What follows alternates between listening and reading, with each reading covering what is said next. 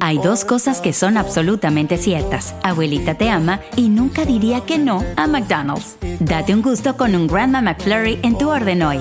Es lo que abuela quisiera. Barata En McDonald's participantes por tiempo limitado. Aloha mamá. Sorry por responder hasta ahora. Estuve toda la tarde con mi unidad arreglando un helicóptero Black Hawk. Hawái es increíble. Luego te cuento más. Te quiero. Be All You Can Be, visitando goarmy.com diagonal español. Hacer tequila, don Julio, es como escribir una carta de amor a México. Beber tequila, don Julio, es como declarar ese amor al mundo entero. Don Julio es el tequila de lujo original, hecho con la misma pasión que recorre las raíces de nuestro país. Porque si no es por amor, ¿para qué? Consume responsablemente. Don Julio Tequila, 40% alcohol por volumen, 2020. Importado por Diageo Americas, New York, New York. Bienvenidos al podcast de Noticiero Univisión Edición Nocturna. Aquí escucharás todas las noticias que necesitas saber para estar informado de los hechos más importantes día con día. Buenas noches, hoy es jueves 7 de septiembre y estas son las noticias más importantes del día. El presidente López Obrador entrega el bastón de mando a Claudia Sheinbaum, candidata presidencial de Morena. Su principal rival, la opositora Xochitl Gálvez, habló en exclusiva con Jorge Ramos. Una corte de apelaciones permite que Texas mantenga la barrera flotante en el río Bravo que un juez había ordenado mover. La madre de Enrique Tarrio, el ex líder del grupo ultraderecha Proud Boys, califica de injusta la condena de 22 años de cárcel para su hijo y dice que él no es un supremacista blanco. Y en el Paseo de la Fama de Hollywood brilla la nueva estrella que acaba de recibir Mark Anthony junto a sus fans, su esposa y sus hijos. Comienza la edición nocturna. Este es Noticiero Univisión Edición Nocturna con León Krause y Malti Interiano.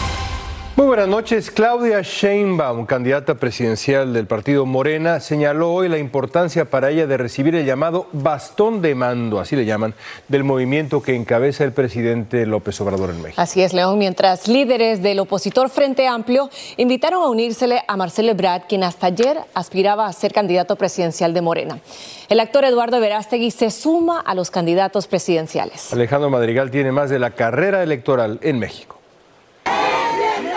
La virtual candidata a la presidencia del partido Morena, Claudia Sheinbaum, recibió de manos del presidente Andrés Manuel López Obrador el bastón de mando, el máximo cetro de los pueblos indígenas de México. Lo tomo con orgullo y compromiso y con humildad, pero con la plena responsabilidad de continuar el rumbo trazado por nuestro pueblo. El presidente López Obrador dijo que además de la tradicional banda presidencial, portaría el bastón de mando con un ritual prehispánico y así reivindicar las comunidades indígenas, pero también representa la lucha de López Obrador. Hoy ya dejo de ser el dirigente del movimiento de la transformación en México. Previamente, Sheinbaum se reunió con los aspirantes. Se les habría prometido cargos públicos. El único que faltó otra vez fue Marcelo Ebrard, quien dijo que en Morena ya no tiene cabida. Ebrard insistió que la encuesta tuvo irregularidades y se debe repetir. Aún no se sabe el futuro político de Ebrard. Se cree que es con otro partido, pero el PAN lo invitó a sumarse al frente opositor abanderado por Xochitl Galvez. México siempre y con todos los que quieran construir en beneficio de México son y serán bienvenidos. Pero Marcelo Ebrard tiene que ser claro y puntual porque todo parece una completa falsa. Mientras el actor y productor Eduardo Verástegui se inscribió como candidato independiente para las elecciones del próximo año. Alejandro, ¿y qué ha pasado con Marcelo Ebrard en las últimas 24 horas tras el anuncio de Claudia Sheinbaum? Buenas noches. Buenas noches, Maiti. Estaba desaparecido y reapareció hace 25 minutos. Acaba de publicar un Twitter y después de que denunciara irregularidades que le dieron, que no le favorecieron en la encuesta y que fue seleccionada Claudia Sheinbaum en este tuit aclara muchas dudas, entre ellas de que no será candidato independiente como lo estamos viendo y consideró que no es la vía de esta manera contribuir en el futuro de México que anhelamos. Dijo que el próximo lunes estará reuniéndose con su equipo para tomar una decisión de qué es lo que será y qué partido lo abanderará o si abandona o si continúa o si se suma a otra campaña. Vamos a estar muy al pendiente de lo que pueda estarse registrando en estos momentos. León. Gracias, Alejandro. Y a propósito de Eduardo Verástegui, a principios de julio Jorge Ramos lo entrevistó a Verástegui en Al Punto. Le preguntó si tenía aspiraciones presidenciales. Esto le dijo Verástegui. Quiero saber si quiere ser presidente de México. Mira, Jorge, eh, yo hice, hice, un llamado hace poco en México, subí un video en mis redes sociales, invitando a todos los mexicanos a participar en política de manera más directa. Y dijiste, México no anda bien. No anda bien. ¿Cómo ves tú? ¿Anda bien México? Hay muchas cosas que no. Así es, y eso eh, a mí me duele, Jorge. Yo me vine a Estados Unidos a conquistar el sueño americano y gracias a Dios lo conquisté, pero en el 2015 regresé a México. México tiene un potencial tremendo. Podemos construir el sueño mexicano todos. Yo sueño con ese día donde ya nadie tenga que irse del país por falta de oportunidades o necesidades. Somos águilas reales, no aves de corral como nos han hecho pensar. Verástegui se inscribió en el último día habilitado para registrarse como candidato presidencial. Y Jorge Ramos se encuentra en México y conversó con la candidata del Frente Amplio, Xochil Gálvez, sobre la lucha contra el narcotráfico, entre muchos otros temas. ¿Por qué tú y no Claudia? Que México tenga una mujer presidenta es algo que a mí me tiene feliz, porque realmente se hace justicia a la lucha de muchas mujeres mexicanas que en el anonimato hemos sacado este país adelante. ¿Para ganar es contra Claudia y contra el presidente? En este caso sí. O sea, contra los dos. En este caso, desafortunadamente, voy a enfrentar una elección de Estado. Todas las mañanas el presidente me ataca. Ahora ya no dice mi nombre, pero me sigue atacando. Si Marcelo Ebrard lanza su candidatura, ¿a quién le quita votos? ¿A usted o a Claudia? Antes de que yo apareciera, le quitaba al frente. Eh, porque sentían que no había nadie y se conformaban con Marcelo. Déjame darle algunos números. El presidente lleva más de 150 mil asesinatos durante su gobierno, pero quizás uno de los puntos más débiles de su campaña es que usted todavía no tiene un plan de seguridad, un plan contra la violencia. Ya tengo una primera propuesta de saque. Dos cosas voy a plantear con Estados Unidos. Un acuerdo en materia de seguridad. No podemos seguir. ¿Pero va a dejar que los americanos se metan aquí? Vamos a hacer un acuerdo dejando claro qué hace cada quien. Pero es ilógico creer que no nos afecta lo que está pasando. Ellos tienen 107 mil personas ah, eh, fallecidas por fentanilo y drogas por cada año. Eh, cada año. Nosotros tenemos 164 mil personas asesinadas. De aquí va el fentanilo hacia Estados Unidos, es una realidad, no hay que negarla, pero el dinero viene de allá hacia acá. Sí, pero no me queda claro si usted permitiría que agentes del gobierno de Estados Unidos operaran en México. Con reglas claras, de todas maneras. O sea, con reglas claras, sí. Con reglas claras, transparentes. No, no he visto a su esposo, ¿cómo la va a apoyar en la campaña? No me va a apoyar. ¿Cómo? Mi esposo no le gusta la política. Mi esposo de, hecho, no lo he visto en ningún acto público. No va, no va a aparecer, yo creo, al menos que lo convenzan mis hijos. Este, mi esposo se acaba de jubilar hace unos años, ayuda a mis hijos en algunas cosas en la empresa. Eh, o sea que si usted acabara en, en, Palacio Nacional, él vendría a vivir con usted aquí. No, y no voy a vivir ahí. ¿Dónde, dónde, dónde viviría? ¿Regresaría a Los Pinos? Donde sea, pero ese palacio se tiene que abrir velo, está cerrado. El palacio está cerrado. Ese bueno, palacio y el Zócalo actualmente está cerrado. Está, en este está, está, lleno de vallas. Ese palacio se tiene que abrir para que los mexicanos pasen de entrada a ver los museos. Y luego salimos al Zócalo, que pudiera ser territorio enemigo, y ahí la reacción fue mixta. Algunos gritando Claudia y otros gritando Xochitl, y ella dando abrazos y aceptando fotos. ¿Cree que puede ganar? Voy a ganar. ¿Está convencida que puede ganar? Voy a ganar porque no tengo odio. Allá se gobierna con el odio y yo quiero que regrese el amor a este país. Suni Duarte, la madre de Enrique Tarrio, el ex líder del grupo de ultraderecha Los Proud Boys, aseguró que su hijo es inocente y calificó de injusta la condena que le impusieron de 22 años de cárcel. También rechazó que su hijo sea un supremacista blanco. Vilma Tarazona tiene las declaraciones de la señora Duarte.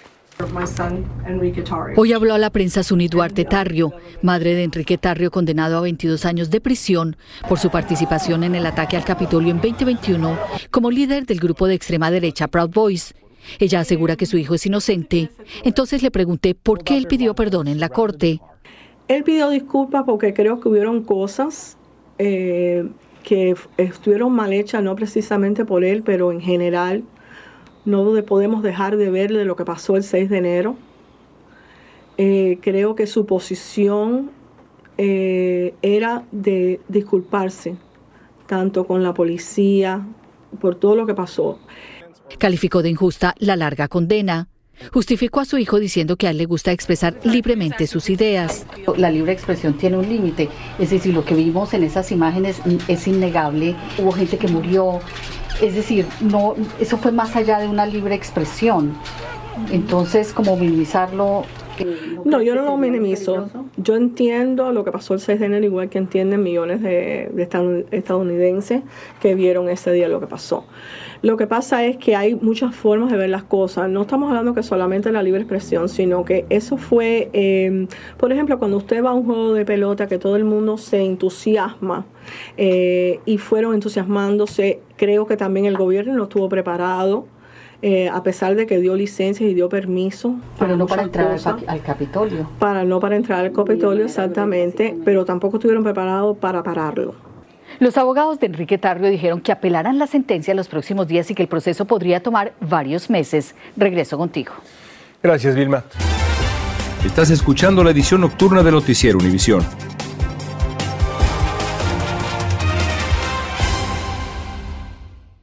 Hay dos cosas que son absolutamente ciertas. Abuelita te ama y nunca diría que no a McDonald's. Date un gusto con un Grandma McFlurry en tu orden hoy. Es lo que abuela quisiera. Pa En McDonald's participantes por tiempo limitado. ¡Gabriel Soto! Julián Tus artistas favoritos participan en este juego donde no pueden hacer ruido. Cero Ruido VIP, gran estreno. Domingo 9 de junio a las 7 por Univisión. Continuamos con el podcast de la edición nocturna de Noticiero Univisión. La Corte de Apelaciones del Quinto Circuito emitió esta noche una suspensión temporal que permite al Estado de Texas mantener esta barrera de boyas flotantes en el río Bravo. Un juez de un tribunal inferior había ordenado a Texas que quitara la barrera antes del 15 de septiembre. La decisión de esta noche significa que Texas no tiene que remover la barrera por ahora, mientras el Tribunal de Apelaciones considera este polémico caso. Y continuamos en Texas, donde entró en vigor una ley estatal que amplía la autoridad de los agentes de aduanas y protección fronteriza. Gracias a esa legislación podrían realizar arrestos, registros e incautaciones en puntos de revisión fronterizos. Pero como nos dice Reina Rodríguez desde McAllen, Texas, la medida ya está provocando bastante polémica esta ley no tiene ni pies ni cabeza. Así describen activistas la ley SB 602 en Texas, que amplía la autoridad de los agentes de aduanas y protección fronteriza para realizar arrestos, registros e incautaciones en puntos de revisión fronterizos y puntos de entrada por delitos graves. Nos preocupa que que se empiecen a borrar las líneas, en este caso entre qué le corresponde a una agencia y a otra. La medida que entró en vigor el primero de septiembre es parte de un proyecto de ley de seguridad fronteriza, según el gobierno estatal, lo que sigue siendo una prioridad para Abbott y su operativo Estrella Solitaria a más de dos años desde su implementación. Para eso tenemos de más policías locales, parece aquí un área como si fuera militar, tanta patrulla del Estado. La norma tejana provee a los agentes federales con más herramientas para asegurar la frontera, así lo dijo Abbott cuando firmó la ley. Sin embargo, los agentes deberán cumplir con un programa de capacitación antes de ejercer esa autoridad. El estado de Texas tiene que dar entrenamiento a los de la patrulla fronteriza para que ellos puedan reconocer cuáles son las felonías en el estado de Texas. Anteriormente, a los agentes federales solo se les permitía detener a las personas para luego transferirlas a un oficial de policía. Hace unos días tuve una reunión con un jefe de la patrulla fronteriza y, clarificaba que ellos no tienen ni tiempo ni los recursos para estar haciendo el trabajo de policía estatal. En McAllen, Texas, Reina Rodríguez, Univisión. Y una autopsia determinó que la niña inmigrante de tres años que murió cuando viajaba en un autobús de Texas a Chicago falleció por neumonía y una infección intestinal. Gismaria Alejandra Barbosa González murió el 10 de agosto a bordo del autobús fletado por el gobernador de Texas, Greg Abbott. Eso como parte del programa de enviar a inmigrantes que cruzan por su estado a ciudades gobernadas por demócratas. Hoy casi un millón de estudiantes en Nueva York empezaron el año escolar y entre ellos 21 mil niños migrantes que llegaron en los últimos meses a esa ciudad. Para ellos el día se va a dividir en mitad clases en español, mitad clases en inglés. Fabiola Galindo nos cuenta cómo fue el primer día para estos niños. Vean. Armado con una mochila, refrigerio, cuadernos y algunas palabras en inglés. Así, este pequeño experimentó su primer día de clases en la Gran Manzana. Y los dibujos. ¿Dibujos? ¿Qué dibujaste? Los deberes. Su papá nos dice que tras cruzar la frontera desde Ecuador hace ocho meses, espera que su hijo pronto aprenda inglés. Sí, le gusta el inglés, dice. Porque más que todo a veces le escucha hablar a un niño y dice, ¿qué me dijo? Y es que el idioma será uno de los retos más grandes para los 21.000 estudiantes de familias migrantes que se incorporan a las aulas neoyorquinas. We want our children to be emotionally intelligent. We want them to interact. Para luchar contra esa limitación, el alcalde anunció que los maestros con certificación bilingüe obtendrán automáticamente el tenure o permanencia en sus posiciones. El año pasado habían 18 mil, ¿verdad? Entonces no va a ser. Sí, vamos a estar impactados, pero a la misma vez nosotros estamos preparados.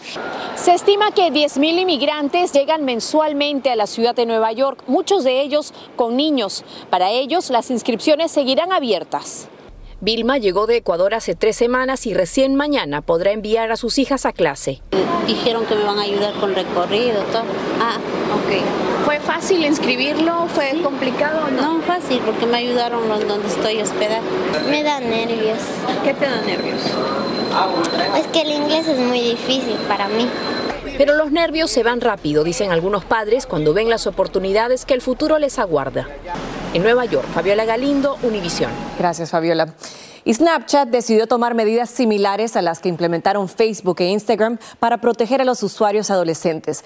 Asegura que entre sus objetivos está hacer más difícil que personas extrañas contacten a los adolescentes a través de esta plataforma que es muy popular entre los más jóvenes. Luis Mejid nos habla de estas nuevas medidas y cómo usted puede ayudarle a sus hijos. Ahí está, teléfono y sus headphones puestos, siempre. Siempre. Siempre. Bárbara Torres está preocupada. Su hija Mariana tiene solo 14 años y se pasa el día en medios sociales. A veces yo le miro que ella está mirando el, el, el Instagram o a veces el TikTok um, o también en, en videos mirando el YouTube. Algunas plataformas ya han tomado medidas para proteger a los menores. Hoy, Snapchat anunció nuevas reglas para reducir el riesgo de que usuarios adolescentes tengan interacciones con desconocidos o que sean expuestos a contenidos inapropiados. Snapchat dice que no hay una forma 100% efectiva de proteger a los menores y enfatiza en la responsabilidad que tienen los padres para supervisarlos. En eso, expertos en medios sociales están de acuerdo. Es importante tratar de estar involucrados en la vida digital, en la vida online de los niños. Hacerles preguntas como, por ejemplo, ¿a quién estás siguiendo? Eh, ¿Quiénes hacen parte de tus contactos? Eh, ¿Qué tipo de contenido ves? ¿Es difícil poner esos límites y que los respeten? Sí, sí, es difícil.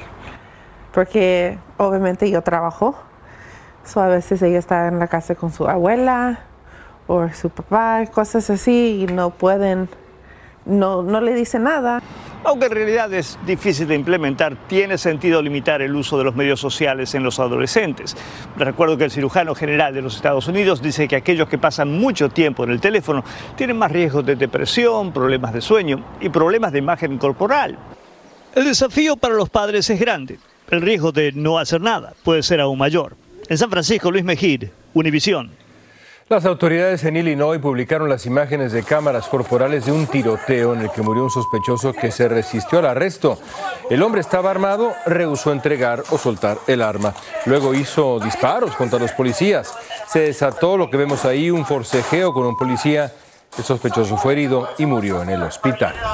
Otro incidente parecido tuvo lugar en Colorado, donde un fugitivo confrontó a los policías que intentaban capturarlo. Un perro policía logró atraparlo cuando intentaba escapar. Fue entonces que el hombre apuntó sus armas contra los policías. Abrieron fuego en su contra. Llevaron al fugitivo a un hospital donde también falleció a causa de sus heridas. Continuamos con el podcast de la edición nocturna de Noticiero Univisión. Y la empresa Apple está urgiendo a los dueños de los teléfonos iPhone a que instalen inmediatamente una actualización del sistema operativo. La actualización corregirá un error que podría ser aprovechada por los hackers. La falla fue descubierta por el Laboratorio Ciudadano de la Universidad de Toronto. Y unos 146 mil vehículos marca Kia están siendo llamados a revisión debido a un problema con la cámara de retroceso Podría resultar en accidentes el asunto, el llamado a revisiones para los autos Kia Sorrento 2022-2023, el Sorrento híbrido y los modelos híbridos Sorrento Plug-in. El problema será arreglado en los concesionarios Kia sin ningún costo para los propietarios. ¿Tiene uno? Llévelo. Continuamos con el podcast de la edición nocturna de Noticiero Univisión.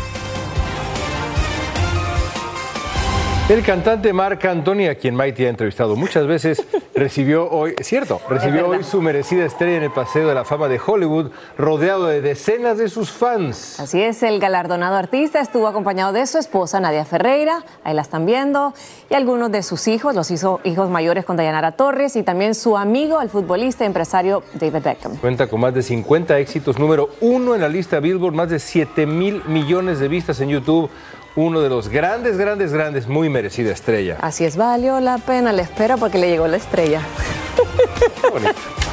Buenas noches. Gracias por escucharnos.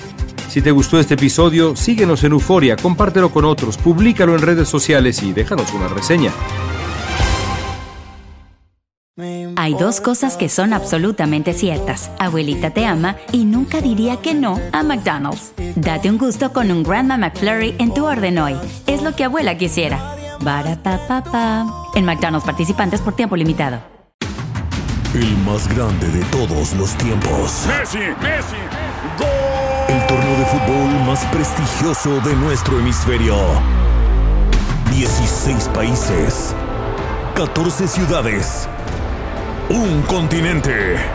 Los ojos del mundo están en. ¡Gol! ¡Goloso! La Copa América. Comenzando el 20 de junio a las 7, 6 Centro 4 Pacífico por Univisión.